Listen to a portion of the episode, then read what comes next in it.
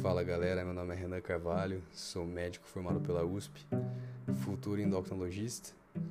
Para quem não sabe, para você ser endocrinologista, você precisa primeiro passar dois anos na clínica médica e depois mais dois anos na endocrinologia. E eu ainda estou nesse começo ainda de começar a clínica médica. Mas para não deixar aquilo que eu mais gosto de estudar só lá na frente, só quando eu vier estudar endócrino, eu resolvi começar esses podcasts e falar do assunto que eu mais gosto, que é sobre o tema de hormônios, principalmente a, aqueles utilizados na prática de exercícios físicos, tão comumente utilizados hoje por praticantes tanto amadores como profissionais das mais diversas modalidades de esportes que nós temos.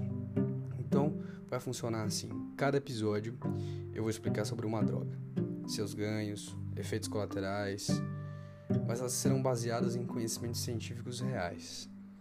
Aquilo que a gente tem de mais novo dentro da literatura médica, que eu vou poder passar para vocês.